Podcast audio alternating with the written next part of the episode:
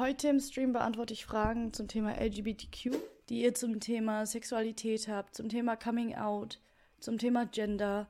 Jemand hat gefragt, was sage ich zu LGBTQ? Ich bin selber ein Teil der LGBTQ Community, demnach bin ich für LGBTQ.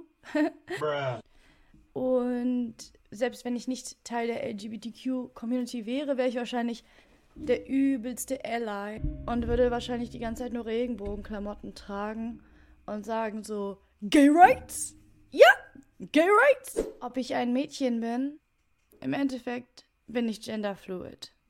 Und manchmal identifiziere ich mich mehr als Mann, manchmal mehr als Frau und irgendwas dazwischen. Ich bin nur nicht ganz sicher, welches Geschlecht ich habe. Ich möchte aber Alex genannt werden. Ist es wichtig für dich persönlich, dass du sagst, okay, ich weiß jetzt ganz genau, welches Geschlecht ich habe oder welches, welches Gender, äh, welche Pronomen ich benutzen möchte. Denn im Endeffekt ist es ja nur ein Tool, damit andere dich beurteilen können und damit du dich beurteilen kannst und dich selber in eine Box packen kannst. Also ich benutze zum Beispiel alle Pronomen und ich bin damit voll okay, ob manche Leute eher sie oder they benutzen. Also überleg einfach mal, wenn man dich anspricht und wenn man sagt er, wie sich das anfühlt, ob sich das angenehm anfühlt oder unangenehm. Wenn jemand sagt sie, ob du denkst so, ja Mann, ich bin eine sie oder eher so, ich, ich fühle mich eigentlich nicht wie eine sie. Oder ich zum Beispiel, ich finde they-them-Pronomen an mir sehr sexy, aber im Deutschen finde ich they, deren ein bisschen weird. Deshalb bin ich halt fein mit allen Pronomen. Was sind Pronomen? Also Pronomen sind die Worte, die vor einem Nomen stehen.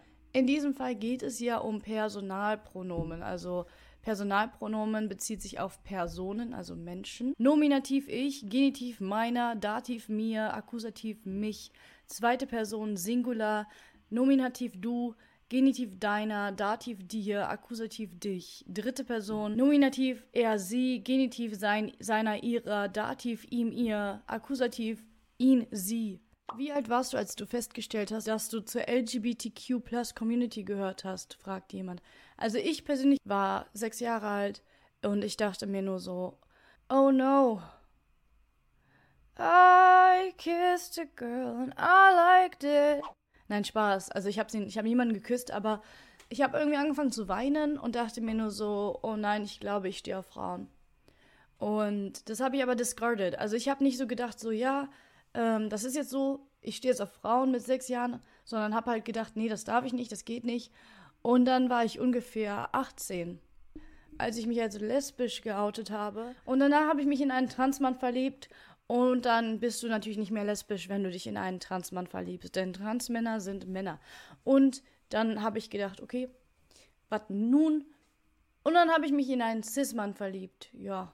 Turns out I'm pansexual. That's the story of my life. Wie viele Geschlechter gibt es eigentlich?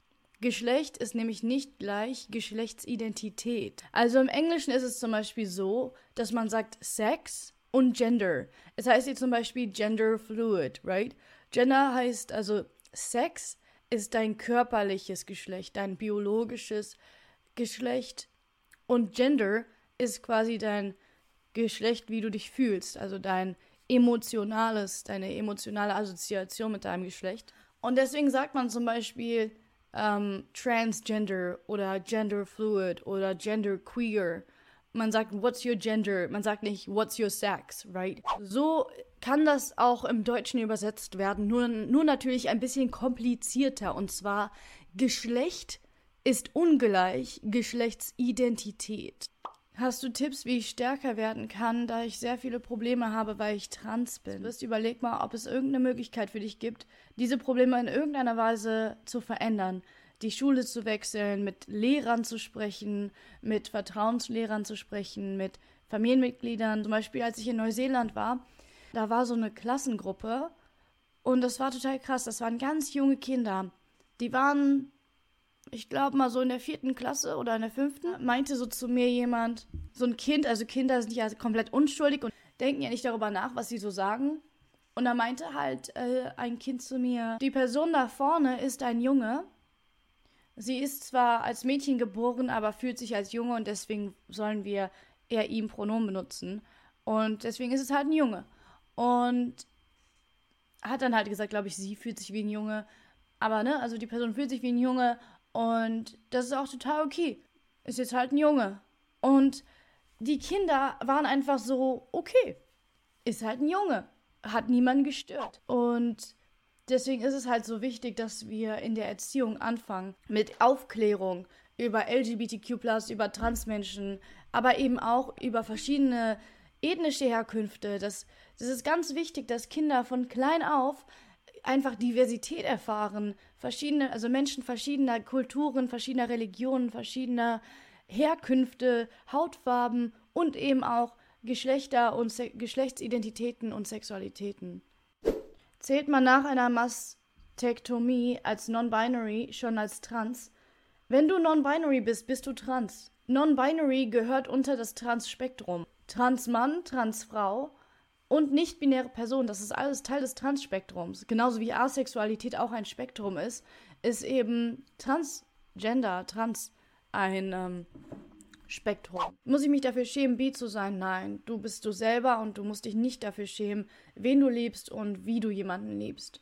Ist man bi, wenn man sich eine Beziehung mit einer Frau gut vorstellen kann, aber noch keine Erfahrung gemacht hat? Natürlich. Ihr müsst es niemandem beweisen, eure Sexualität.